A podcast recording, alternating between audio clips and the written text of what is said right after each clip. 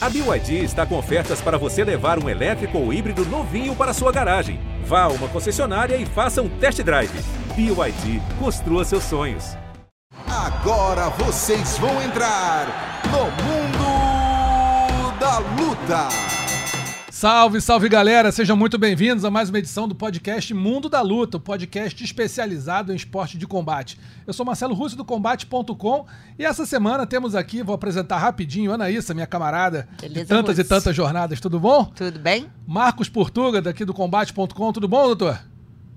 Tudo bom, Russo, contigo. Tudo certinho. E para, olha, temos que tirar o chapéu aqui, levantar, bater continência para o nosso convidado dessa semana, Rafael Cordeiro, já foi eleito oficialmente um dos maiores, o maior treinador de MMA do mundo, a maior academia e para sempre vai continuar sendo aqui pra gente um dos grandes da história do MMA. É. Tudo bom, mestre? Como é que você tá? Tudo beleza, Marcelo. Prazer estar falando com você, Marcos, Aninha. Prazer estar com vocês mais uma vez. É sempre bom estar dividindo alegria e conhecimento com essa galera aí. É isso, sempre muito bom. Mestre, vamos sem perder muito tempo começar a falar aqui de alguns assuntos que podem ser bastante interessante para nossa audiência aqui. Primeiro, Neyman Grace vai lutar nesse fim de semana no Bellator. Como é que tá a preparação do Neyman? Já vem treinando com você há bastante tempo. O que, que, pode, o que, que a gente pode esperar do Neyman para essa luta? Oh, o Neyman sempre naquele ritmo forte de treino. O garoto esse que chegou aqui nunca deixou de treinar. Veio de lutas duríssimas, pegou uns caras tops ali do, do Bellator, fez lutas duras com, com todos eles não aliviou para ninguém e acredito que o nível que ele está agora, daqui para frente, são só lutas desse nível para cima. Então faz com que isso desenvolva a técnica dele. Então hoje é um Neymar muito mais experiente, vindo de vários combates, várias batalhas, vai estar tá lutando em casa, que é uma coisa muito boa, vai estar tá 20 minutos de casa, aqui em Los Angeles. E estou muito feliz com a, toda a preparação, focou bastante no jiu-jitsu, focou bastante nas entradas de queda, na transição. Acho que ele vai fazer uma grande luta, como sempre, sabe? O Guri tem um coração de ouro. E todo mundo deu suporte muito grande para ele. O Benny fez bastante grappling com o Benny, com, com o Furão, que é o parceiro responsável aqui na, barra aqui de Irvine.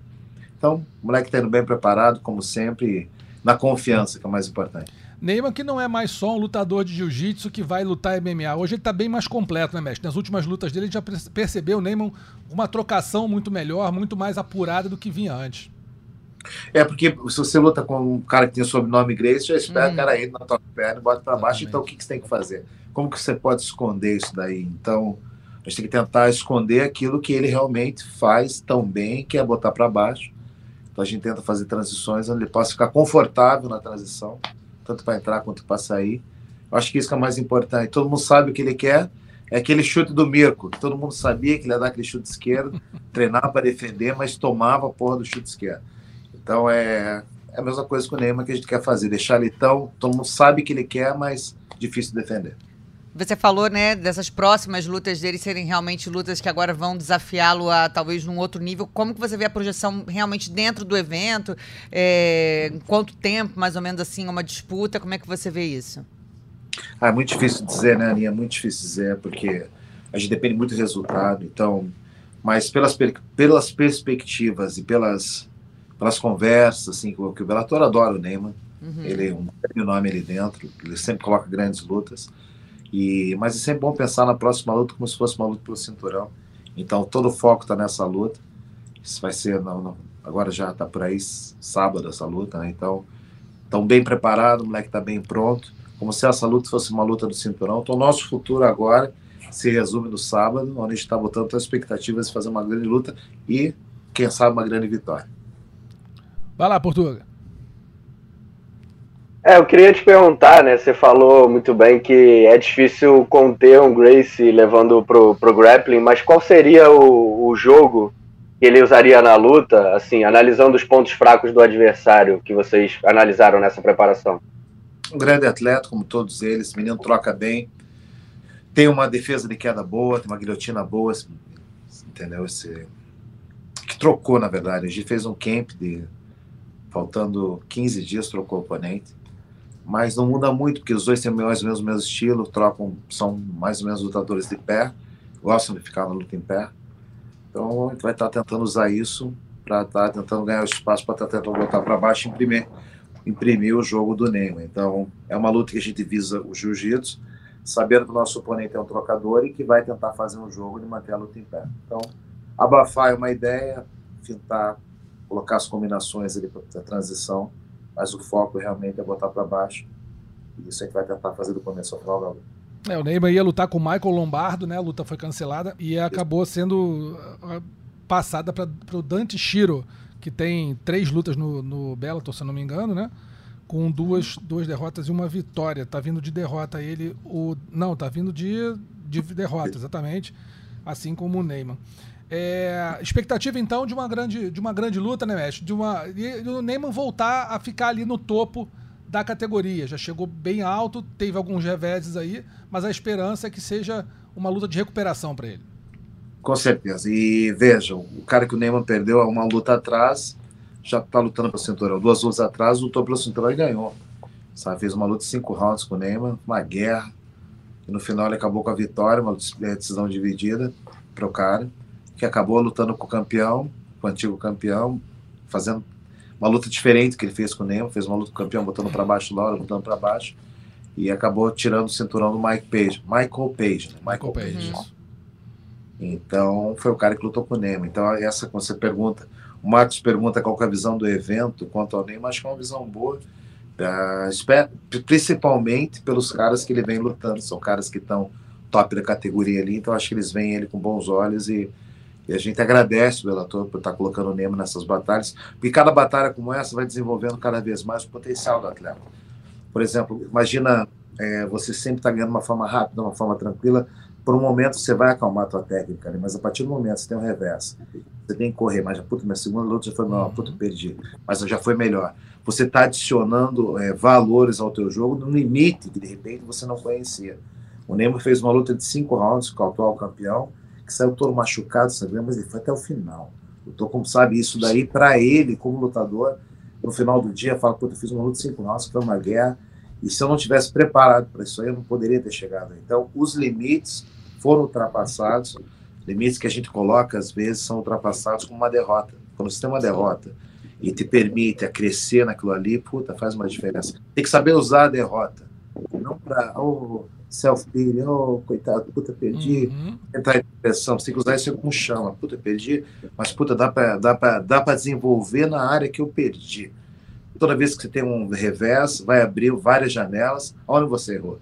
E olha que beleza quando você tem uma luta difícil, ganhando ou perdendo, que você pode ver aquilo ali e falar, caraca, bicho, ali se eu tivesse feito isso, mas tem que deixar o ego de lado, né? Você tem que deixar o ego de lado e esvazia o ego e assiste onde acertou, errou.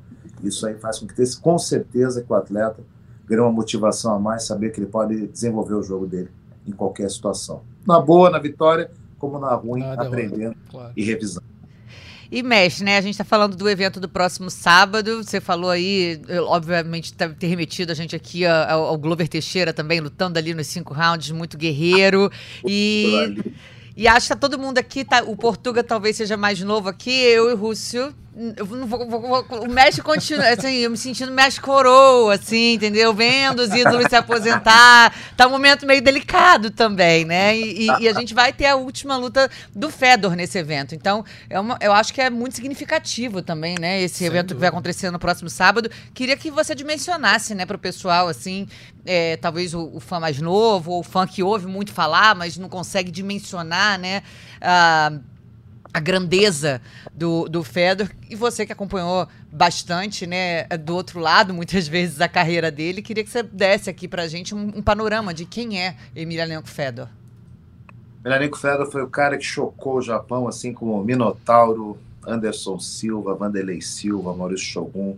A gente coloca esse cara no patamar dos grandes lá também.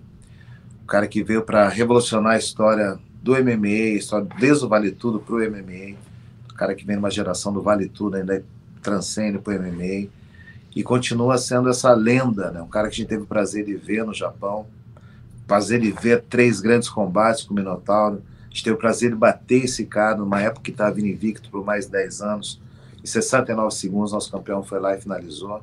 Então a gente viu o Fedor, você tendo a oportunidade de ver teu ídolo e lutar com ele, isso todo mundo usa hoje, né? Uhum. Você vê o uhum. ídolo e hoje poder lutar contra o ídolo, Mas é uma verdade, como você fala. Então a gente via a lenda e teve a oportunidade de lutar com aquela lenda.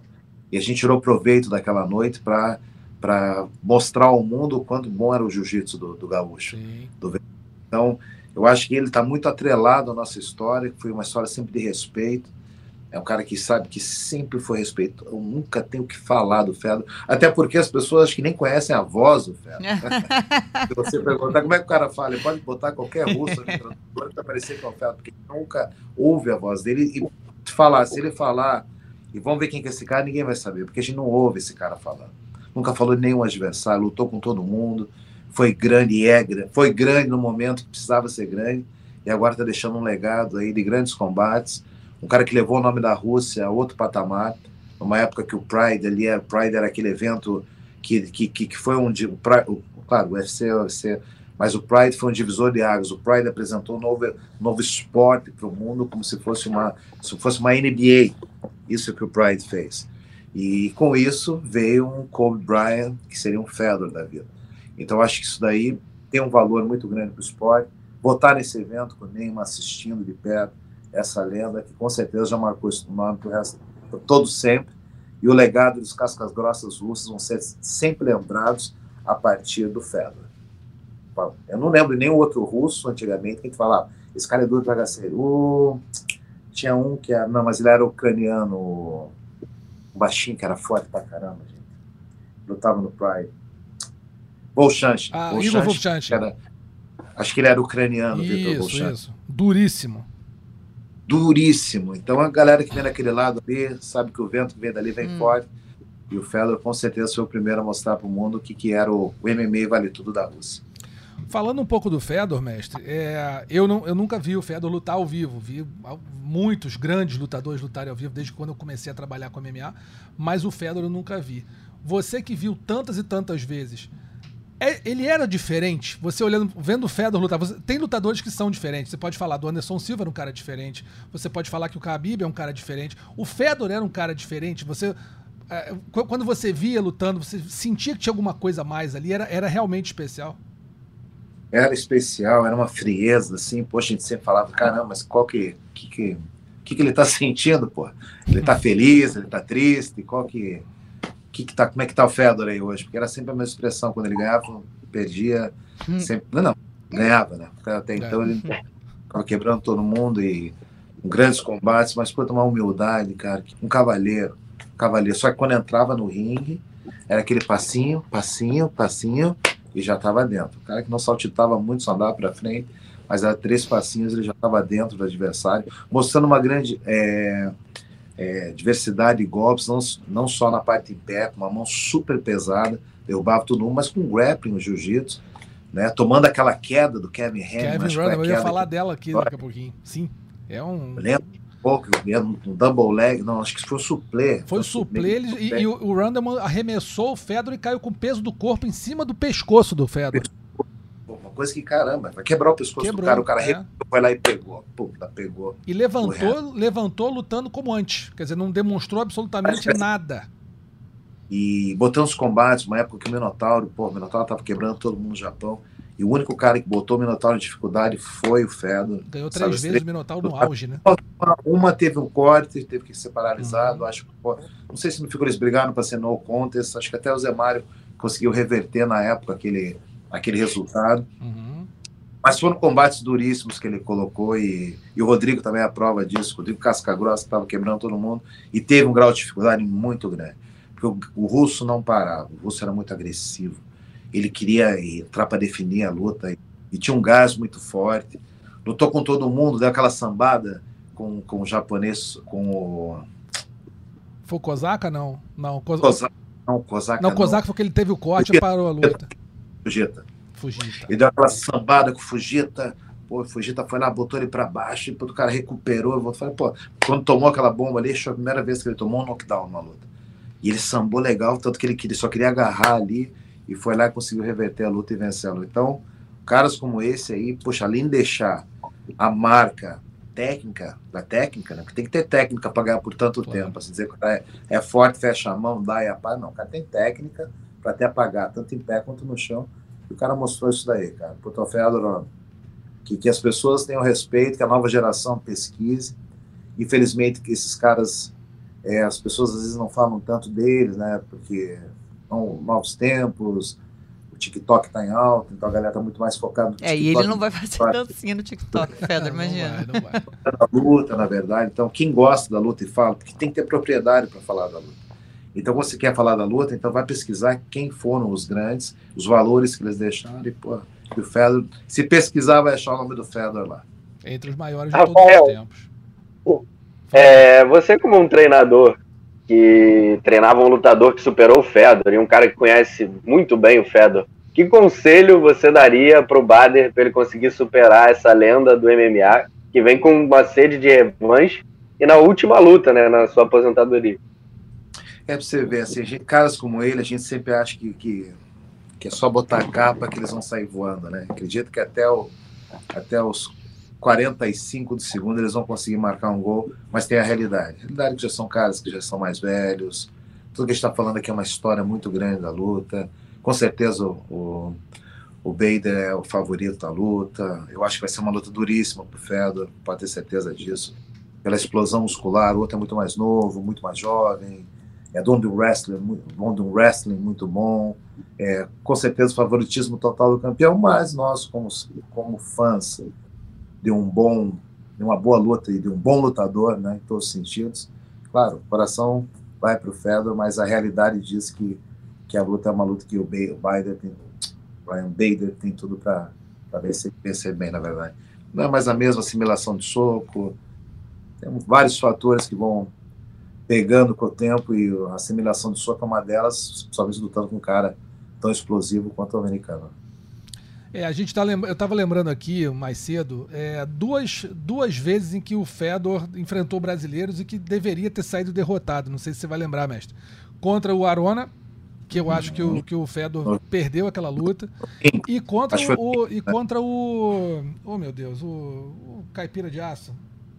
Maldonado. Mal, Maldonado, Maldonado, na Rússia. Que aquela, aquele foi um garfo tremendo, né, mestre? Não sei se é. você, eu, eu vi a luta, você deve ter visto também. Maldonado chegou. Nocauteou, Fedor. Nocauteou. Uhum. Tá bom, já tá nesse final de carreira. Maldonado, por muito pouco, não saiu com o braço levantado contra o Fedor dentro da Rússia, o que era quase impossível. E se mostrou impossível quando o pessoal lá, né? Deu, parece que, o, o, se eu não me engano, o Fedor é o, é o, presidente da Federação Russa de MMA, alguma coisa assim. E o juiz, o árbitro da luta, era funcionário dele. Então, assim, a coisa ficou meio feia, mas nada que apague o, o legado do nosso eterno Fedor Emelianenko. Vai lá, Ninha. Ele, ele lutou com a Arona no, no Rings, né? Foi, no Rings, exatamente. Foi no Rings, é. Foi no Rings. E o Arona foi bem. Ganhou, pra mim, ganhou aquela luta. Acabou. É, mas fato é que levando mesmo, né, o, o Verdun marca aquele fim é, de vencibilidade dúvida, de 10 lutas, dúvida. né? Queria que você relembrasse também esse dia, porque foi algo. Nossa, que a gente assim, lembra, né? É. Assim, as ações mais incríveis e a celebração depois, né? É, o, o, foco antes e a celebração depois, acho que são coisas que tu vai levar para Conta alguma vida. fofoca. O silêncio, o silêncio daquele ginásio, né? Um ginásio que todo ele com a camiseta da, da Rússia, né? Virou a Rússia americana.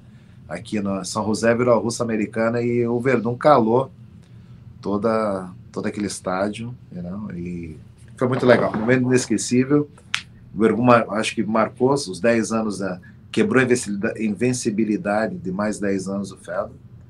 E com certeza aquilo ali marcou também o Verdun na, na, história do MMA. Mas com toda a sua experiência assim, de corner, o que, que, foi a última coisa que você falou ali no vestiário antes de ir? Teve algum momento que te marcou, assim, emblemático para essa luta?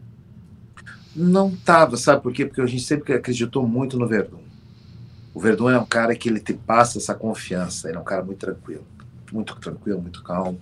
E a gente, pô, treinava com o Andrezão. O Andrezão é um moleque que eu tinha aqui, poxa, gigante. O guri que é uma das maiores pessoas que eu vi na vida. O cara, tá, o cara é um, fisio, é, um bodybuilding, assim, um pouquinho maior que o Verdun, mas muito grande. 320 pounds, assim. Um absurdo. O moleque é gigante, uma, uma bola de músculo, assim. E esse moleque ajudou muito, muito a gente. Ele ficava por cima dando ground and pound Imagina, era um, exterior, uma pessoa totalmente diferente do que a gente ia lutar, uhum. mas o grau de dificuldade que ele colocava no Verdun pelo tamanho fazia o Verdun desenvolver o jiu-jitsu contra ground and pound no chão. Então, quando a luta foi pro chão ali, o Verdun já tava, tinha passado aquela bateria de soco ali, de chuva de soco, e sabendo botar o jiu-jitsu, a defesa pessoal. Ele treinou bastante jiu-jitsu para essa luta, treinou na época com o Otávio Ratinho, porque é um dos caras antigos lá na Aliança também, lá atrás, no começo da Aliança. Então ele estava muito bem assessorado com o time, Babalu, Felipe, ali, pô, tava, tava assim, foi um momento inesquecível realmente, tanto para os dois, né? Para os dois. A cara do Fedor depois, assim, foi tipo, a galera, pô, o que, que é isso? Que é esse ele calmo? Não, tudo bem, tá tudo certo. Outro da cara, com ódio no coração, vai por fora. Tá tudo certo. E Mas por é, muito é, tempo. É um grande campeão, né? Pô, cara, nada, né? E por muito tempo foi cogitado, de repente, eles fazerem a segunda luta, até pouco tempo atrás. Uhum. De repente, até pro Verdun, acho que tá fazendo essa luta aí, foi cogitado. Mas acabou que não, não teve a procura, então ficou assim. Você vê o Verdun, mestre, como um cara um pouco subestimado. Subestimado não, assim. É, não é dado ao Verdun o valor que ele tem, porque assim, se você pegar o Verdun, ele finalizou Caim Velasquez, finalizou Fedor, finalizou Minotauro, foi campeão do UFC, campeão mundial de jiu-jitsu, campeão de tudo. E hoje, na, nas conversas sobre o maior de todos os tempos, que é um negócio meio achismo, assim, mas o nome do Verdun não aparece tanto quanto talvez pudesse aparecer, né? Você concorda que o Verdun está prime na primeira prateleira dos, dos grandes pesos pesados da história? Eu acredito. Poxa, não tem como tirar o gaúcho ali. E ninguém, como peso pesado, vai fazer essa façanha que você acabou de repetir, todos é. esses títulos aí, né? Acho que difícil alguém vai conseguir chegar nesse patamar. E acredito que o Verdun, com certeza, escreveu seu nome na história do MMA. Não é valorizado quanto, de, quanto deveria, porque o que, que eu acho? Às vezes, os eventos, eles têm as pessoas que eles querem assim, de repente promover um pouquinho mais, tal, vou puxar um pouquinho mais cara aqui, puxar um pouquinho mais aquele ali. E o Verdun nunca foi esse cara puxado para. Então, acho que às vezes, quando o evento te dá uma, uma, uma certa. Tem, te bota numa plataforma mais, e não estou falando mal do, do UFC, por favor. Claro. Nós fizemos é, dois Ultimate Fire com o Verdun, fizemos várias grandes coisas com o Verdun, mas há patamares que, se você quer chegar, é, o evento tem que te ajudar e e às vezes tem ajuda, às vezes não tem, às vezes tem que fazer no soco ali mesmo.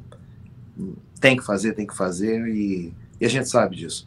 E isso é polêmico. Uma, um, você tem o plus, aí te faz o, como é que é? Ter esse label aí de Gold, que todo mundo agora está na moda falar que é Gold.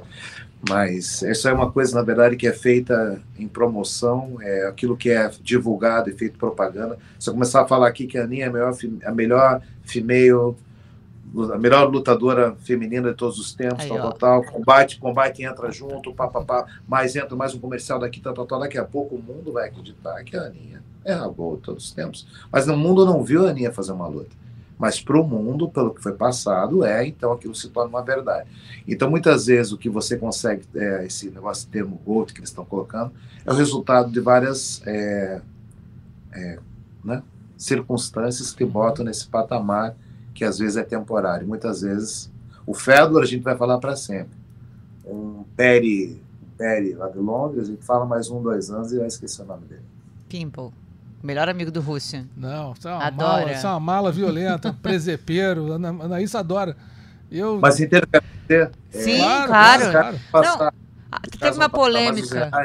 Vão ficar para sempre. Teve uma polêmica hoje, isso assim, o Russo adora uma lista. Eu sempre não gosto de lista. Quando vem quem é o melhor, dá os tops, assim, eu não gosto, gente. Que assim, às vezes uma lista muito fria, você, tá, você não consegue nem é, explicar, né? Saiu uhum. uma lista, acho que hoje, que está causando um pouco na internet sobre os 10 maiores brasileiros do UFC. Sim. E aí não tem o Lioto na lista, e não tem o Cigano na lista. Então, assim, mas também vai mas tirar quem, quem vai colocar quem.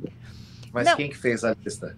Não, não sei quem fez acho a lista. Foi, foi, acho que foi. É, não sei. Mas eu acho que lista é sempre problemático. Eu lista, não, não conheço uma lista que não é feita para não causar problema. Não, mas eu, é, é. eu sou contra a lista, eu nunca gostei. Já eu falo gosto, aquilo, você sabe disso. Eu gosto, eu gosto. sempre acredito quem está analisando, por exemplo, qualquer, qualquer.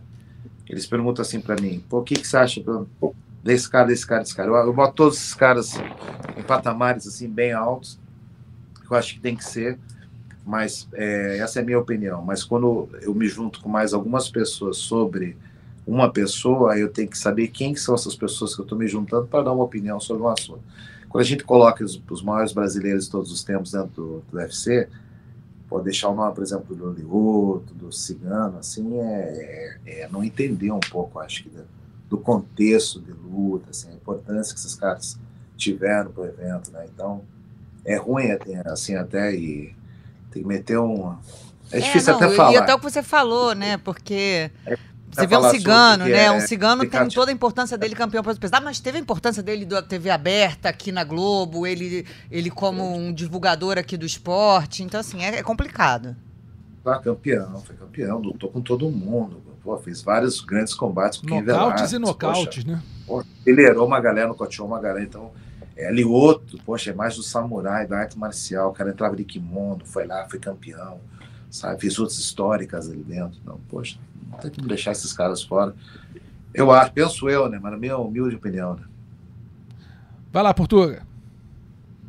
É, eu acho que até o Belfort estava de fora da lista também e deu bastante bastante que falar. O, o Bader comentou sobre isso do melhor peso pesado e ele acaba citando que o Caim Velasquez seria o melhor peso pesado, mas as lesões atrapalharam ele ao longo do tempo e ele não teve um físico para se tornar esse melhor peso pesado e por isso o Fedor seria o melhor da história. Você concorda com isso, rapaz? É, melhor da história, aí eu acho que o Fedor teve, no seu tempo ele foi o melhor da história. É. Foi o melhor da história dele, não, do, da, da época dele, né? Ele estava vivendo assim como o Minotauro dentro da história dele, antes do Fedor, o Minotauro foi melhor. Pintou o Fedor, o Fedor transformou. Aí veio o Verdun, quebrou a invencibilidade. Tempos diferentes, teve uma pessoa que quebrou a invencibilidade e disso é feito o esporte. Sabe? Eu acho que, que ninguém vai ficar para sempre. Esse status aí que as pessoas colocam. É que a gente é tão fã de luta que a gente acha que esses caras. Não sei quem falou isso do Carson uma vez. Acho que até que foi o Marcelo Alonso. Que ele falou assim: caras como o Carson, a gente acha que nunca vai morrer. É. Então, então é, a gente, nós, como fãs de luta, a gente acha que esses caras vão para sempre vão dar nocautes, para sempre eles vão entrar, vão dar aquele show. O Shogun, por exemplo, o Shogun Exato. fez a última luta dele, né? É, que para mim foi, puta, ver aquele guri ali, pô, desde novo, assim, fazendo uma, só um link no, quando claro. a gente fala de lenda, pessoas que estavam lá atrás e chegaram é, até hoje lutando e, e, e as pessoas ainda é, acreditando, puta, ele vai entrar lá, ele vai fazer, ele vai entrar, ele vai fazer. Só que para ele fazer aquilo que as pessoas acham que ele tem que fazer, exige muito daquela máquina que já tem vários combates nas costas. Para o Shogun botar o show que as pessoas acham que ele vai fazer, ele vai ter que, que exigir muito daquele corpo que já tem uma história de pancada, aquele, como fala o professor Camões, um lastro muito grande mas, né, de, de, de combates ali. Então, acho que isso faz uma diferença muito grande. Quando ele se aposentou, para mim foi um alívio de ver que ele estava lutando contra todas as lesões. Lá nos... Agora passou, passou, né? Mas lutou a vida inteira com lesões, lutou muitas vezes machucado. Acho que 70% das vezes que o Shogun lutou, lutou machucado. E sempre foi muito homem para isso, né? Porque hoje em dia a pessoa quebra a unha e fala: não, agora eu preciso de um tempo para me recuperar essa luta, porque já quer passar aquela luta, já acha que aquela luta não vai ser tão importante para ele. Então, o Shogun veio numa geração como o Fedor, que enfrentou todos os grandes ali e nunca disse não para nenhuma luta. Isso que é o mais importante. Na história do Shogun vai estar que ele nunca disse não para ninguém. E exigir que o Shogun faça o que ele fazia um tempo atrás, hoje aquele corpo ali vai exigir muito daquela máquina ali para fazer. Ele até falou que era sempre mais duas lutas, e ele sempre ia aceitando, nunca ia recusando, e aí foi mais duas lutas por uns 10 anos. E aí o ritmo que ele sempre colocou até nos treinos mesmo, ele e Vanderlei sempre colocaram um ritmo muito forte. Acho que o Vanderlei se machucou menos que o Shogun. O Shogun teve muito mais, muito mais assim, contusões assim, de joelho, ombro, cotovelo. Ele teve, o joelho dele assim sempre, puta, foi uma coisa, uma, uma pedra no caminho dele, mas ele sempre lutou, lutou mesmo com aquele joelho ali várias vezes, sem poder dar chute. Isso as pessoas não sabem, também nem precisavam saber, nem sei o que eu estou falando, uhum. mas só para citar o que, que é o Shogun na hora do dia, na real. Falando do Shogun, mestre, é, muita gente diz, assim, tá bom que você, você teve à frente ali de uma equipe que é lendária, que tinha grandes, grandes e grandes talentos. E muita gente diz que o Shogun só chegou onde chegou porque tinha um talento fora do comum. Porque fisicamente, você falou, passou por lesões, às vezes não estava no melhor da forma física, mas encarou todo mundo, às vezes estava com. Né, não estava no melhor que poderia estar para lutar, mas encarava e aceitava a luta. Mas o Shogun foi fundamentalmente um, um, talento, né? Você pega lutadores que não têm o talento do Shogun e podem, às vezes, compensar com muita bravura, com muito treino, com muita dedicação. O Shogun tinha essa dedicação, evidente, mas tinha um talento acima do comum. É verdade dizer isso? É verdade sim. Ele tinha um talento muito grande desde garoto. Ele começou a treinar comigo, acho que com 16 para 17 ou 17 anos na academia. E sempre foi muito muito colado com o irmão dele, com o Ninja, né? Então acho que esse essa motivação caseira de ver um irmão campeão, um irmão já competindo, acho que isso ajudou bastante ele, assim como o Minotouro, o Minotauro, assim como os irmãos, de uma forma ou de outra eles se puxam aos os irmãos Pitbulls. Então acho que são coisas que um puxa o outro ali e acho que ele teve um bom exemplo dentro de casa do que era de raça, de, de como ser um guerreiro. E fez um caminho mais ou menos parecido com o irmão e que no final deu certo, sabe? Que caminho, né? Poxa, que caminho, sabe? Campeão do Pride, campeão do UFC, Hall da Fama do UFC, sabe? Difícil alguém também cons conseguir fazer esse, essa história dentro do UFC. E um cara que não falou mal de ninguém, cara. Outro moleque entrou ali, fez com todo mundo, não gostava de, de ficar de falação, sistema bem antigo mesmo ali, de ficar fazer o que tinha que fazer e, e foi. Acho que isso aí também é uma marca do que é deixar um, um legado legal, poxa. Que era um porradeiro dentro do octagon, só que fora um cavaleiro. É, Bom, ainda na categoria dos pesados, então, pra gente ir focando por categoria aqui, porque o papo se deixar, a gente fica aqui até amanhã trocando ideia. É, expectativa, né? Agora que finalmente marcaram a luta do John Jones contra o Cyril Gunn. Cyril Gunn. É, como que você avalia esse retorno, né? Como é que um cara, dois, dois anos, dois anos e meio, quase né? Três Quase anos, três é. anos parado, retornando uma categoria dos mais pesados. Qual é a sua opinião? Você também é da, de que precisa esperar para ver ele se comportando lá dentro? Ou como é que você avalia essa volta aí do John Jones para uma categoria acima? Acho que vai ser. Acho, acho que ele nunca saiu, da verdade, dessa categoria. De falar bem a verdade. Se você olha os, os, os companheiros de treino que ele teve por todos os camps dele são caras muito maiores. Teoricamente, eram caras que não eram 93 quilos, eram os caras que tinham 105, 110 quilos, que é o peso que naturalmente andava com esse peso. O que ele criou foi um músculo em cima daquilo que já estava ali. Ele sempre foi um cara de 108 quilos. O John Jones baixava para 93, mas sempre um cara muito pesado. O que ele ganhou, ganhou um músculo, mas em termos de treino, treinava com Overin, ele treinava, poxa, que saiu na mão direto na academia lá do, do Greg Jackson na época, então era uma galera muito grande que ele treinava. Assim como Comier, quando ele lutou com Comier, Comier também era um cara que já era peso pesado e que baixou uhum. para 93. Eu acho que ele não vai estranhar a questão de força, mas vamos ver como que ele pode vai reagir na questão do tempo parado, sem a luta, e quando está ali dentro, está com peso um pouco a mais sobre. Sobre uma técnica que não tenho o que falar. Eu considero o John Jones assim o, o, o melhor da época dele, não de todos os tempos, uhum. mas o tempo dele, ele foi melhor daquilo ali, pelo fato dos caras que ele lutou, pelos ex-campeões que ele bateu, sabe? Eu poderia muito bem falar aqui do Shogun, pô, claro, sim, poxa, mas vou deixar o coração de lado um pouco, uhum. vou ver assim a, quem é o John Jones na hora do dia. O cara que, que para mim ele foi o melhor do tempo dele. Está sendo o melhor, foi o melhor do tempo dele na categoria que passou e agora é um novo tempo que ele vai se testar, a gente tem que ver nesse novo tempo como que ele vai reagir Hoje, levando um pouco mais de peso e levando esse tempo sem estar dentro do octagon. Isso aí qualquer ser humano sente. Ele não tem, não é um, não é um super humano e vamos ver como que ele vai reagir nesse tempo parado. Técnica ele tem, ele sabe o, o estilo de luta ali. É, o John Jones tem aquele estilo, ele usa muito bem a envergadura, então ele ele tem um momento dele, quando você entra, ele sai, pelo fato de ele ser muito grande, ele consegue usar essa distância para sair. Muitas vezes rola um dedo no olho ali, por ele usar essa envergadura para sair e, e, manter a distância. Ele tem isso muito bem, mas ele vai estar tá lutando com um cara que eu não sei se ele consegue dar pressão, pelo jeito de sempre estar tá saltitando, sempre estar tá movimentando, e um cara que busca a luta de cinco rounds também. Pelo estilo de luta dele, tocar e sair, tocar e sair. Tem que ver como o John Jones leva isso para dentro, pelo fato dele, como que ele vai entrar num cara que está ali e como que ele vai sair a partir do momento que ele for atacado. Pelo fato do, do menino movimentar bem, que ele entra que nem o Ita, cara. Eles têm aqueles aquelas passinhas, tá aqui, tá ali, tá lá e de repente toca. Sabe? Tá aqui, tá ali, tá lá e tu toca de volta. Tem que ver como é que vai ser isso. Vai ser uma luta muito interessante. E vamos ver como o John Jones. Sou muito fã dele, já falei várias vezes, sou muito fã. Como lutador, não tenho o que falar, que ele faz dentro do octagon, ele faz como ninguém, e para mim foi o melhor do tempo dele, com certeza, na categoria até 93. Mestre, fazendo uma pergunta a respeito do Gane. Na verdade, um pedido de análise aqui, porque eu nunca lutei, nunca fui lutador. Mas, eu Mas vendo... sabe tudo de luta. Sei sabe nada, tudo sei de luta. Nada, quem sabe é o senhor, tô aqui só enganando. é, mas o, o Gane, muita gente diz que ele é um cara muito é, técnico, muito. Né, tem uma técnica muito boa. Eu, eu, pro meu, pro meu gosto de luta, eu acho o Gane um cara muito chato de se ver lutar.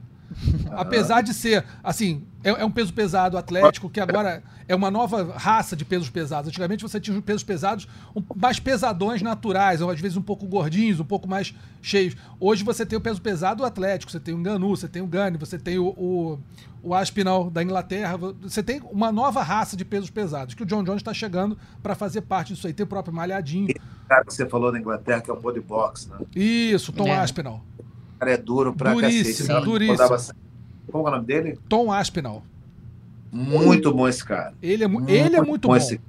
Ele eu queria ver lutar com o Nocauteador, sangue frio, Sim. bota o suco lá dentro. Tem chão.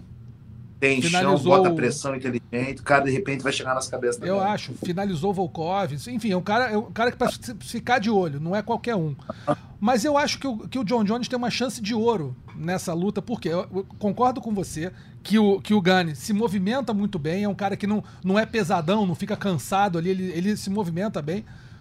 Cinco rounds. Agora, com aquele, aqueles pisões do John Jones no joelho, as aproximações e cotovelada rápida eu acho que ele pode dar para o Gane o que o Gane nunca teve contra ele. Não sei se você concorda comigo. Então, vejo o, o John Jones como favorito para essa luta. E aí minha pergunta é a seguinte, além de saber se você concorda comigo, se o John Jones ganhando essa luta vai pegar o cinturão, não fica um gosto meio amargo na boca de não ter visto, por exemplo, o John Jones contra o, o Francis Ngannou? Ah, com certeza, né? Poxa. E, e como você falou, é, esse caminho que o John Jones faz, botando os cotovelos, esse pisão no joelho dele que, que é terrível, tomar aquilo ali é terrível, ele faz bem, que ele mantém, porque ele volta para a distância, ele está lá longe, ele te acerta lá uma quadra, depois ele te acerta uhum. o joelho. E é, como é que você vai chegar nele? Então ele tem esse domínio na distância, é, mas sabendo que ele vai lutar com kickboxer também, né? Uhum. Isso aí é um chute que vem, mas volta. E, e, e, tem chute que tem que defender. Mas ao mesmo tempo tem o jiu-jitsu, tem, tem, o wrestling ali, que qualquer momento ele pode tirar wrestling, wrestling que ele pode tirar do bolso e botar para baixo. Já mostrou qual é o caminho também, essa chegar e botar para baixo. Né? Ele bota muito bem. Ele se aproxima bem. Vai ser aproximação contra o tocar e sair. Uhum. Um vai tentar aproximar, o outro vai tentar tocar e sair. E eu não acredito que o, que o, que o Cyril vai querer ir para o jogo. Vamos embora. É, Vamos ver. É eu vou... Não vai. É. Até porque não o estilo dele. Exato. Ele é acertar um e você sentir, eu continuo. Mas se eu acertar e você não sentir, daqui dois minutos eu acerto o outro e vou rodar. É isso. Um minuto. Sabe como? Então, tem a experiência do campeão, mas tem que ver o que, que ele vai estar tá levando para dentro do octagon depois de tanto tempo parar. É uma dúvida, né? É. Nunca parou de treinar. Esse cara nunca parou de treinar. Com certeza, porra, nunca parou de treinar. Sempre tá treinando bastante. Mas ali, quando liga a luz, é diferente, né? Liga a luz ali, sabe que a atenção é você, não tem quem que não dê aquele momento, tipo, é agora. É, e é uma pressão então, tremenda, né? Porque eu acho que essa é, talvez seja a luta mais tá esperada tá é, é, desde de sempre, né? Essa estreia dele, assim. Mas a pressão pro, pro Gane também, né? Uhum.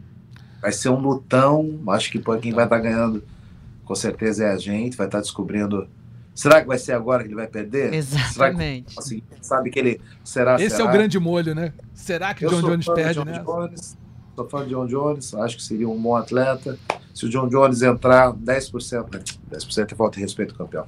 Se ele entrar do jeito que ele sempre entrou nas últimas lutas, ele com certeza ele leva essa luta. Gostaria de treinar o John Jones, mestre? Com tudo que Muito. ele traz, com o pacote dele todo? Porque eu queria mais fácil. treinar ele depois de uma derrota. É? É, depois de uma derrota. Ele treinar do jeito que está agora tá bom, porque ele fazer o que ele está fazendo está dando resultado, mas se um dia ele perdesse aí, quem sabe, por que não, né? Tentar adicionar alguma coisa a um novo John Jones que ia ter que mostrar o quanto ele é depois de uma derrota. Porque agora é o mesmo John Jones, que só vem de vitória, tudo que ele faz dá certo. Mas eu queria até um retreinar ele, caso um dia ele perca, para ver o que, que dá para resgatar dali. E do que, que ele é feito também, né, mestre?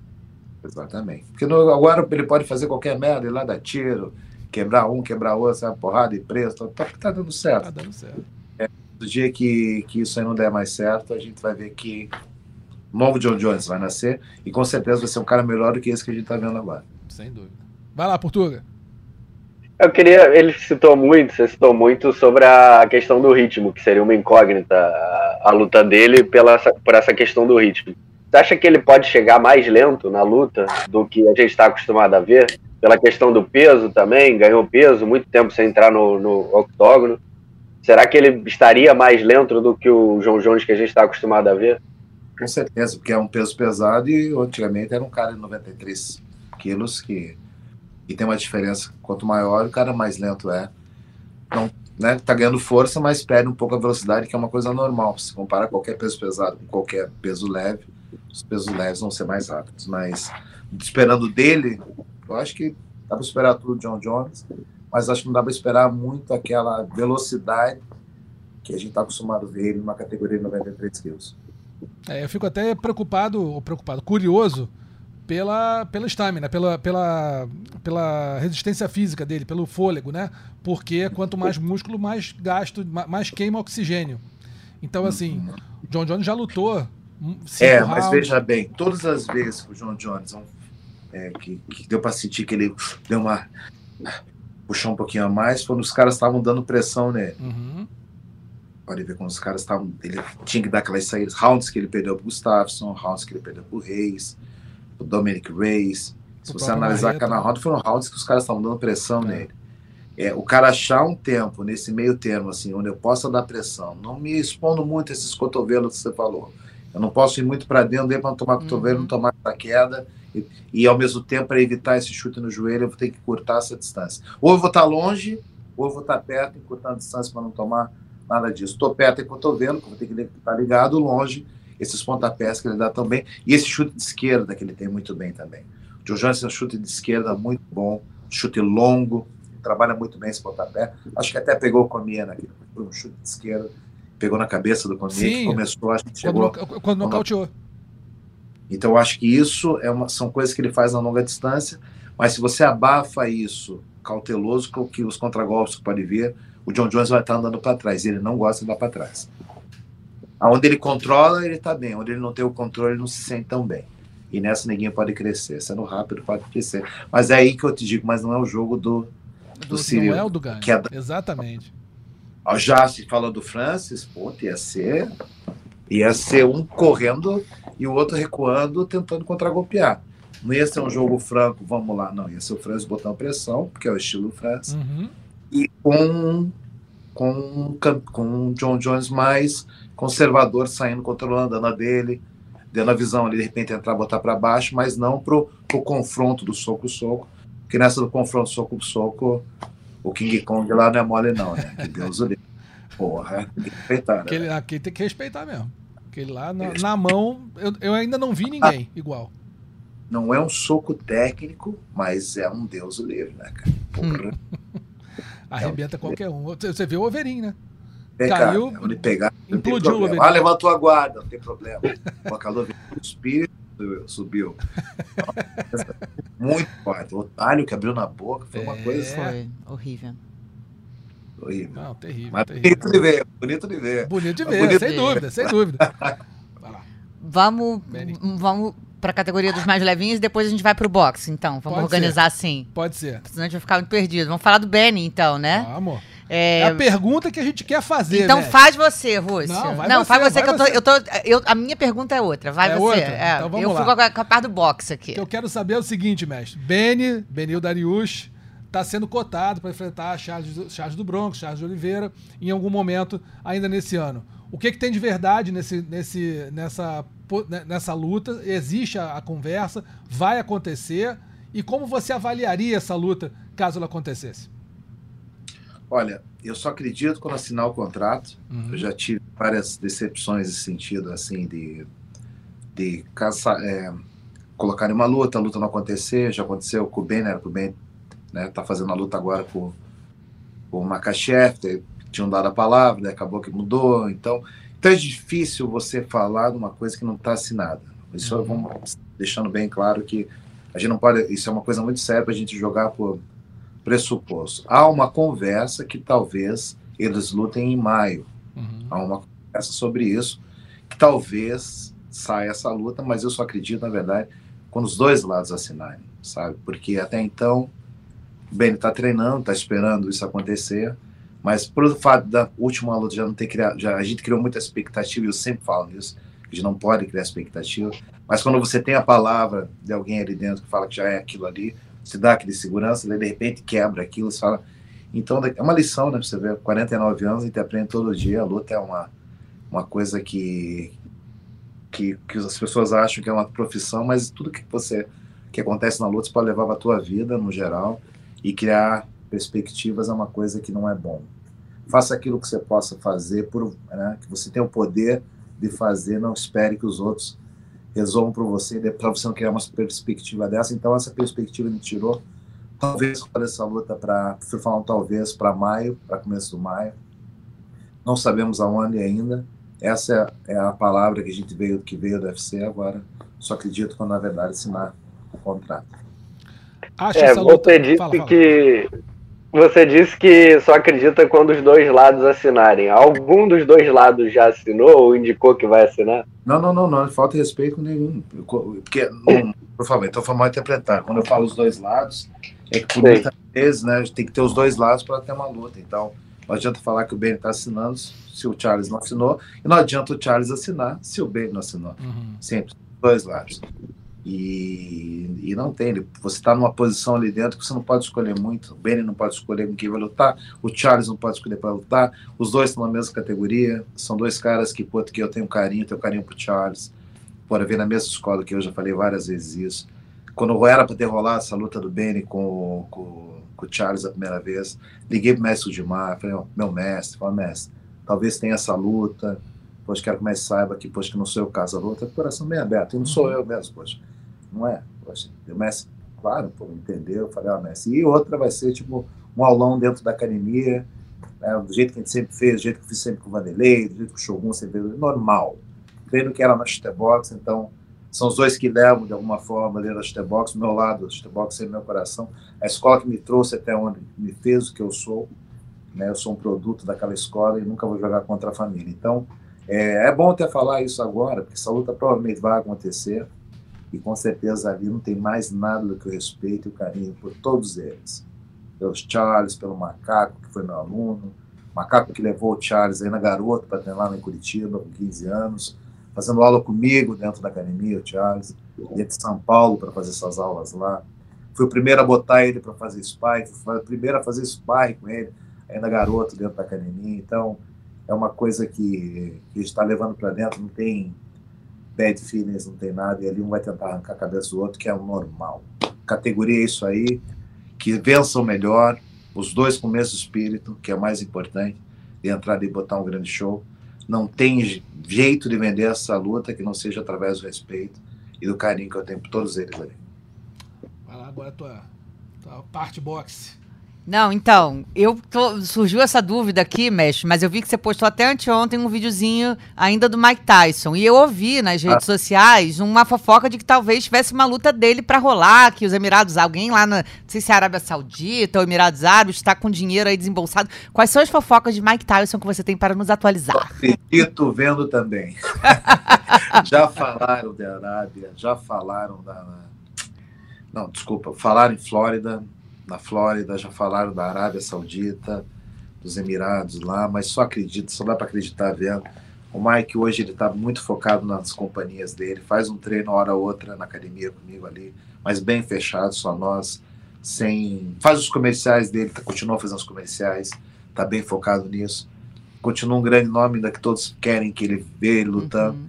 mas não tem nada concretizado. Já tinham falado do, do campeão que ele tinha lutado antes.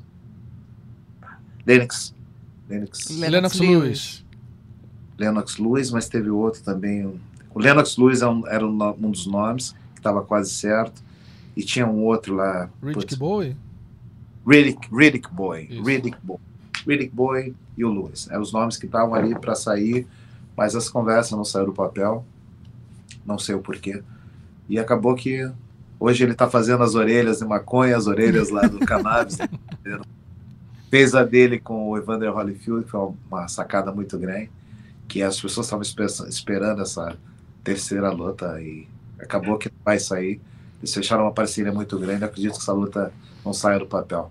Do Mike agora você pode esperar, eu acho que nada para agora. Na, na, na, nada que eu possa lhe informar, nada que eu possa dizer, porque na verdade no papel não tem nada.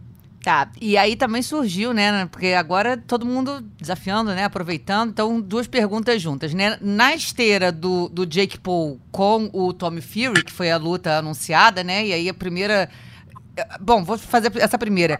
Você vendo o Jake Paul agora, né? Eu acho que as pessoas ainda duvidam muito dele. Você já é do que ainda acha que ele tem que se provar realmente contra um boxer? Ou você já vê a evolução dele é, como um atleta, um pugilista? O menino evoluiu, né? Querendo, querendo. Todas as pessoas que lutaram com ele tinham mais experiência de luta do que ele. Ah, mas ele tá treinando boxe, os caras vendo MMA. Não, todos que lutaram com ele tem muito mais experiência, né? Você botar o pé ali dentro é uma experiência a mais. Imagina você já botou umas 20, 30 vezes o uhum. pé ali uhum. dentro. É uma experiência, já fez, fez aquilo várias vezes. E o menino provou realmente que não, que não é bobão. Eu acho que ele está sendo uma coisa muito boa para o esporte. Acho que o nome Jake Paul hoje faz, é, está sendo uma coisa muito boa para o esporte, não só ele, como o irmão dele. Botaram, na verdade, valorizaram mais os atletas, a luz, tudo, Quanto mais luz tiver as pessoas envolvidas no esporte, melhor. E ele está trazendo a luz que nesse momento está sendo importante. As pessoas estão querendo ver o Anderson lutar um box com ele, querem ver essa com, com, com o Fury, para ver o que, que, vai dar. Então, acho que são coisas assim, que ele acrescentou bastante. E na, no pagamento também, é só o fato de ele ficar cogitando esse negócio que os atletas têm que ganhar mais, ele já está fazendo uma grande, uma parte já muito grande na parte do boxe, está sabendo promover eu acredito que hoje ele está com tudo que ele está fazendo dentro do ringue, ele está conseguindo fazer muito bem fora também. Para terminar minha última aí, na esteira deles, o Rampage desafiou também o Vanderlei para uma luta de boxe. O que, que você achou desse desafio aí? E, acho que os fãs inspiraram, né? Aí, né? E que, que tem que ver com o Vanderlei, tem que ver com eles, tem que ver como que está a situação do, do Vanderlei com o Bellator. Acho que quando ele ainda. Não sei se ele tem mais uma luta, já acabou o contrato dele com o Bellator, não, não sei na verdade, mas depende do Vandeco, e o Vanderlei é aquilo, o Vanderlei tem a disposição, treina, gosta disso, gosta das verdinhas, gosta das verdinhas, o bichinho, então, se fizeram uma proposta boa, tenho certeza que o Vanderlei se abraça mesmo, não tem problema nenhum. Quatro lutas, nenhuma das lutas chegou até o final, então todo mundo quer ver, né? E... Mas eu acho que não precisava mais, estava bom, na minha opinião, estava bom. A, a luta eu, entre eles. Tá bom, tá bom, tá bom. Deixa no 2 a 2 tá bom. É, Mas é, você gosta desse tipo de desafio? Que, que saber, assim, pô, Vanderlei faz com qualquer um. E sempre vai ser feito à vontade dele. Mas tem que estar tá falando aqui é o cara que ama o Vanderlei. Que ele não precisa mais fazer. Vanderlei é o Vanderlei. E, sempre vai. O outro que marcou o nome dele lá. Ele faz amanhã com, com, com, com o Rampage, sem problema nenhum. Mas acho que no final do dia já tá bom, porque botar você mesmo numa condição de voltar a treinar forte, sabe, começar tudo zero, tem que ter uma disposição muito grande e às vezes nem é o dinheiro que, que te motiva a fazer isso, é. Tem que ter um plus a mais para fazer isso aí, eu acho que já tá bom. Foi uma carreira muito linda, muito maravilhosa. Hoje ele tem os negócios dele lá. Eu acho que é uma coisa muito pessoal também. Se ele quiser, amanhã eu tô aí ajudando ele para treinar sem problema. Mas o Rafael, irmão, que conhece ele desde os 13 anos, já acho que ele fez pro esporte, já tá marcado para essa vida. Mestre, tem uma última pergunta para fazer para você antes da gente te liberar aqui, já de antemão agradecendo o grande tempo que você está ajudando aqui. É o seguinte, é, o Brasil hoje tem um dos grandes trocadores da, do UFC, né? O Alex Poitin, um lutador que você que já treinou alguns dos maiores de todos os tempos e foi companheiro de Vanderlei, Shogun, Ninja, enfim, Pelé, vou ficar falando aqui, a gente vai embora. Como é que você analisa o nível de trocação do Poitin, vendo as lutas dele? E como é que você o vê como lutador de MMA? Muito boa pergunta, Marcelo. Acho que está em boas mãos. tá com o Glover, uhum. que tá dando a, a luz que todo campeão que tem a estrela precisa. Todo campeão que tem a estrela precisa de uma luz. E a luz ali é o Glover, então já começa muito bem. Que vai dar informação suficiente, às vezes muito mais espiritual do cara que com 43 anos fez uma guerra há uma semana atrás, duas semanas atrás. Esse tipo de conceito, quando você leva uma estrela, um cara que tem estrela, o cara absorve de uma forma assim que, que o cara se sente imbatível. Por muito tempo a nossa escola sempre teve uns caras muito fora, porque um olhava no outro vestiário e falava: caralho, esse cara é bom de porrada, esse cara é bom para treino, esse cara, esse cara é bom, bom. Aquilo tem motivo. Acho que eu. E muito mais o, o espiritual. Ele tá com o espiritual, ele tá com a áurea do campeão, o, o, o eu acredito que ele vai levar por muito tempo essa áurea para dentro do, do octagon. O que, que, eu acredito nele? A experiência dele estar tá lutando, quanto mais ele lutar, mais ele vai ganhar tarimba. Ele está certo, está se testando, ele está certo do que ele está falando, está se colocando muito bem na hora de se colocar como, como eu sou o próximo a fazer. Do jeito que ele está agindo com Israel, ele tirou Israel para filho mesmo. Ele, então ele está botando Israel, olha, cara, eu ganhei três vezes, mas se você quiser, eu vou fazer com você de novo. Então, essa pressão que ele está botando para Israel a pressão do campeão falando: eu sou melhor que você na parte de pé, eu tenho condições de bater de volta. Na parte do MMA, quanto mais ele lutar, mais forte ele vai ficar espiritualmente, passando dificuldades ali dentro, as pessoas botando ele para baixo, tentando ter que sair. É, às vezes ele botando para baixo, mas a maioria das vezes as pessoas vão botar ele para baixo, que é um jogo natural. Ninguém quer ficar lutando com um cara que é duas vezes campeão do Glory, claro. cara que, que nocauteou o campeão que estava ganhando todo mundo, assim. Um, é, nunca, acho que o campeão acho que perdeu poucos rounds, foi com meus guri ali da academia. Nunca tinha perdido rounds até lutar com os meus ali. Então, um cara que está mostrando uma, uma evolução. Está, Israel continua em evolução, claro, mas o Poitin chegou no momento que. O Poitin está no momento que o Israel quer chegar. O Israel parou um pouco na evolução a parte técnica deles pode ver. Não existe mais os nocautes, ele faz lutas conservadoras, que ele quer chegar até o final, ele toca, ele sai. É, se você se expõe muito, ele, ok, vamos lá, mas se você não se expõe, então tá bom para mim. Você fica aí, eu fico aqui. Já o Poitin está no momento onde ele está colocando a agressividade, a técnica e o tempo para jogo. E esse tempo Israel está fora. Entende? Quer dizer, claro. dá muita analogia? Tá... Não, não, não, perfeito, perfeito, exatamente isso. O tempo que o Poitin está colocando é um tempo que o Israel ainda não. Tem o Israel está num processo de evolução, ele parou, o Poitin está no tempo de evolução. E esse tempo, cara, quando chega, putz, que é um Makachev da vida, Charles, o Benny, essa galera estão em um processo evolutivo. Então, cada vez mais, o fato está lutando, está se colocando contra caras duríssimos, faz a diferença. Acho que o UFC fez muito bem com o Poitin, botar ele com os, com os strikers no começo, que sabia o potencial. Vamos falar de business aqui. Uhum. Potencial, esse cara tem potencial de fazer campeão. Bota ele com esse trocador. Puta, ganhou. Pô, beleza. Bota com esse cara aqui. Puta, ganhou. Olha aí, ó. O cara é bom. Deixa ele pegar a experiência necessária, porque com três lutas, lutar com o campeão. Acho que foi isso, né? Foi isso. Ele fez. Você vê, foi muito esperto, muito inteligente da parte do UFC. Eles criaram um ídolo muito rápido. Boatan não fez caras com caras, sem desrespeito os caras que ele lutou, mas ele não tinha lutado com caras top 5 antes de pegar o, o Vettori, campeão. Me... o Itaker. Eram Sabe, outros tipos, né? Ele não... Só que o que ele fez ali dentro, ele mostrou o quanto talentoso ele é. Uhum. E bom de porrada. Então os três foram suficientes para o UFC falar, vamos botar para não queimar o tempo de segurança. Porque de repente bota o quarto, o quarto é um cara que embola, bota para baixo, pega as costas para lá. Assim, três rounds acabou, o cara ganhou. Uhum. Tira o que a gente não teria visto ser. Então foi no tempo certo, sabendo que ele vai ter que cada vez ficar melhor na parte do grappling, de pé, a galera vai querer fazer o suficiente para tentar se embolar com ele, porque sabe, se ficar de pé ali, pode aquela esquerdinha ali. Eu acho que eles estão tão focados no esquerdo que esquece que ele tem a direita e o lado direito também. Então, mas é isso. Eu acho que é um cara que está botando o Brasil uma situação muito boa. É um campeão que o Brasil merece ter é um cara que representa, assim, sabe, o nosso povo, sentido povo indígena, o cara bota, o cara se pinta. Eu acho que é a característica do povo brasileiro, e acho que é muito legal. Às vezes tem um ídolo que representa a raiz do povo brasileiro. E ele representa. O cara que há pouco tempo atrás estava numa borracharia trabalhando, teve problema com álcool, reverteu a vida, foi dura, mas ele bateu o que a vida estava querendo oferecer para ele. Eu acho que quando você consegue fazer isso, já se torna um ídolo. Antes de, antes de vencer, ele já se tornou um ídolo, ter passado por essa dificuldade e ter vencido. Com a hora de campeão, passado por isso aí, treinando com o Glover. Esse cara vai incomodar por muito tempo. É bom esse Rafael Cordeiro. Vou falar Vamos- um negócio pra vocês, velho. Tem uma Sabe, sugestão. qualquer pergunta, o cara mata no peito e É. sai tocando, ó. Tranquilamente. Mestre, diga. Sugestão, vamos terminar com o top 3 do Vamos, mestre? vamos um lá. top 3 atletas, mulheres, homens que temos que assistir da 15 MMA em 2023.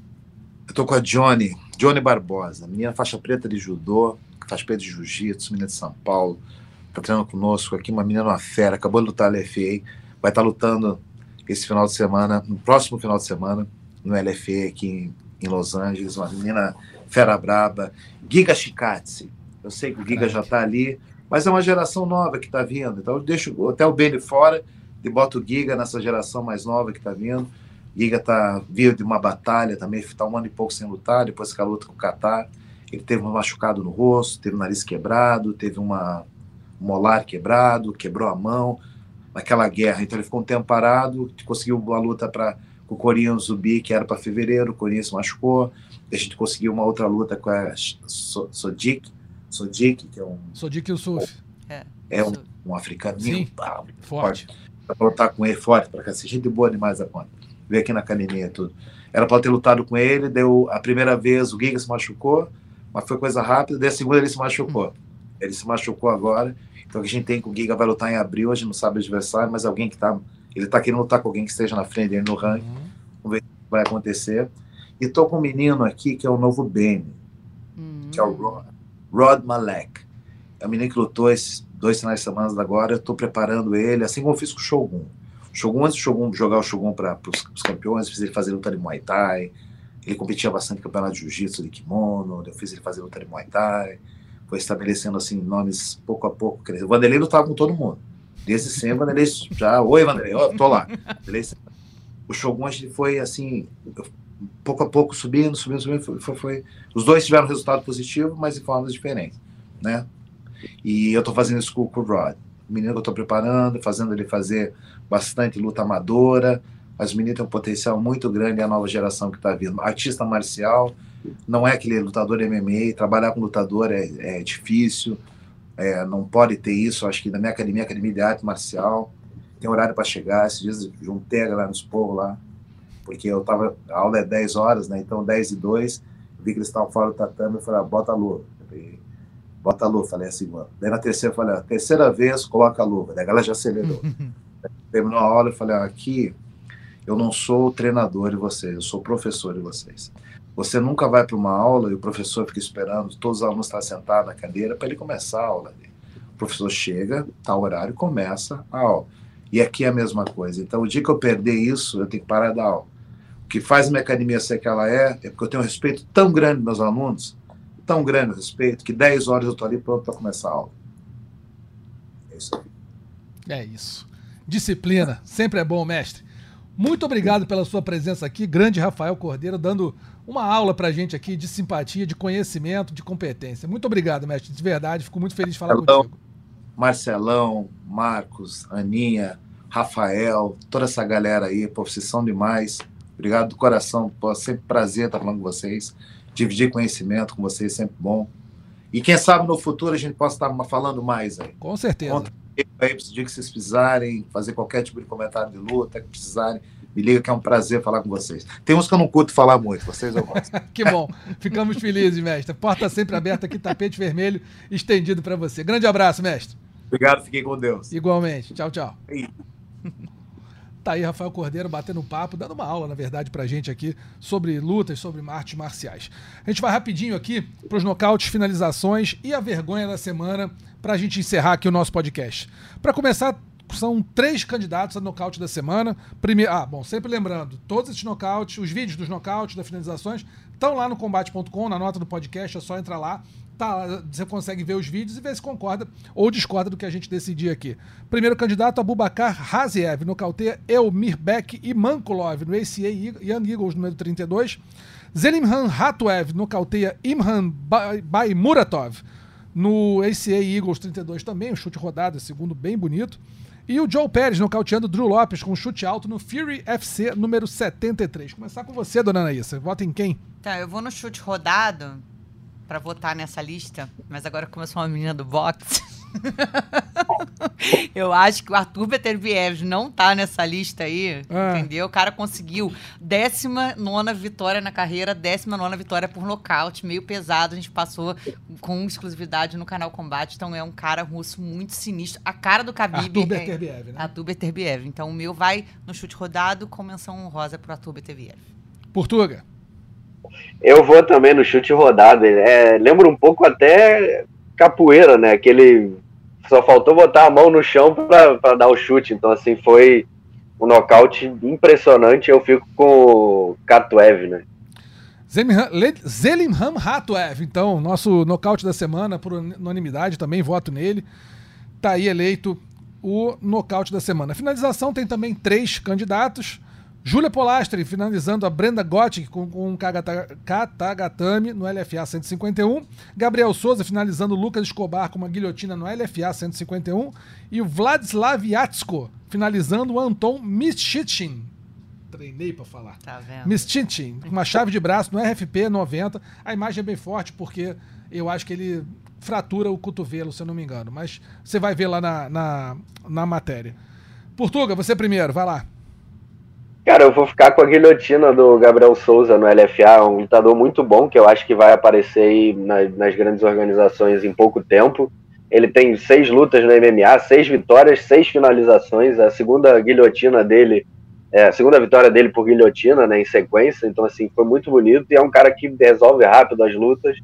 É um lutador impressionante. Eu acho que foi a, a finalização mais bonita. Anaísa. Eu fico com a Júlia, porque eu acho que também é uma menina, como a gente falou, pra gente ficar de olho esse ano, vem evoluindo bastante, lutava nos eventos nacionais, agora tá fazendo uma carreira no LFA. Acho bastante promissora. Júlia Polastri, então, é meu voto. Empate triplo, então, essa semana, porque eu vou de Vladislav Yatsko nessa chave de braço que pegou. Ele, ele trabalhou muito a chave de braço até conseguir pegar e torcer o braço do cara. Acabou lesionando o adversário, claro que não foi por querer, mas acontece. Portanto, empate triplo aqui. Dificilmente acontece, mas quando acontece, vocês vêm lá todos os três e, veem e decidem se a gente foi, ficou aqui, deu uma sabonetada, ficou meio em cima do muro, ou realmente valeu. Acontece, mas é O comum. empate. É, é, é- é raro, mas é É comum. raro, mas é comum. Pois é. E a vergonha da semana, para finalizar, foi um constrangimento, meio que um papelão na semana. O nosso Tomar Washington, do, no BKFC, do Bare Knuckle, comemorou a vitória sem saber que tinha sido desclassificado por golpear o adversário dele, o Willie Sears, que estava com os joelhos no chão na hora que foi acertado. E no Bare Knuckle você não pode golpear ninguém, é boxe, então o cara co- colocou o joelho no chão, tem que, ter- tem que ser travado. Ele acertou um golpe, um golpe, rapaz, que abriu a cara, fez, não sei se abriu, mas fez um, um baita de um galo aqui na, na- no olho do rapaz. Acabou que ele não sabia que tinha sido nocauteado, botou a, marca, a, a máscara do Jigsaw, fez graça, dançou, foi pro centro, o juiz, ó, então é, tá desclassificado. O cara não entendeu nada, ficou com a cara meio de John Travolta, meme do John Travolta, assim, reclamou com o juiz, mas não teve jeito. Acabou sendo é, desclassificado. e Fica aí sendo a vergonha da semana. Ainda bem que foi essa, né? Não tem negócio de agressão, crime, É, lambanças aí que o pessoal. pelo que eu me recordo. É, foi uma semana bem Mas se tranquila. bem que teve. Não, teve McGregor atropelado, né? Ah, mas aí vai atropelar. É. Não foi vergonha. Não, não, não, não, coitado. Olha, se ele atropela alguém É. parado na rua, ele Não, vai não, não, não, não. Pensando nas polêmicas que tiveram. Tava tentando lembrar que acho que não teve nada demais, não. Não teve, não. Acho que foi, foi mais tranquila mesmo. Marcos Portuga, muito obrigado, viu? Sua estreia aqui no podcast, pelo menos comigo. Aprovado com louvor. É, realmente a estreia, eu agradeço bastante a ajuda de vocês nesse início, a gente fica meio soltando ainda, ainda entrando no, no ritmo, mas foi muito bom. O Rafael também fala muito bem, então Ajuda assim, muito. ajudou bastante. E falou bastante coisa interessante para os fãs de luta, então eu que agradeço vocês pela companhia e até a próxima. E diametralmente oposta na isso, que eu já assistia quando era criança no- na televisão. Muito obrigado pela presença mais uma vez aqui com a gente no Mundo da Luta. É isso, na semana, né? Estamos aqui de volta falando de tantas aposentadorias, Rússio. Eu sei É que é isso. difícil que o tempo passa pra todo mundo, Passa pra todo mundo, amigo. mas a minha ainda tá longe de acontecer. Tem uns 15 aninhos né, para acontecer essa aposentadoria. Pessoal, vai ficando por aqui. Lembrando sempre que o podcast Mundo da Luta está disponível nos principais agregadores de podcast do mundo, ge.globo barra podcast, onde está não só o Mundo da Luta, mas todos os podcasts do esporte da Globo, Spotify, Google Podcasts, Apple Podcasts e o Pocket Casts. Tá, a produção e o roteiro desse, dessa edição foram do Gleidson Vega, edição do Bruno Mesquita. Um grande abraço para todo mundo, até, até semana que vem. Valeu. Finalizado. Semana que vem tem mais Mundo da Luta.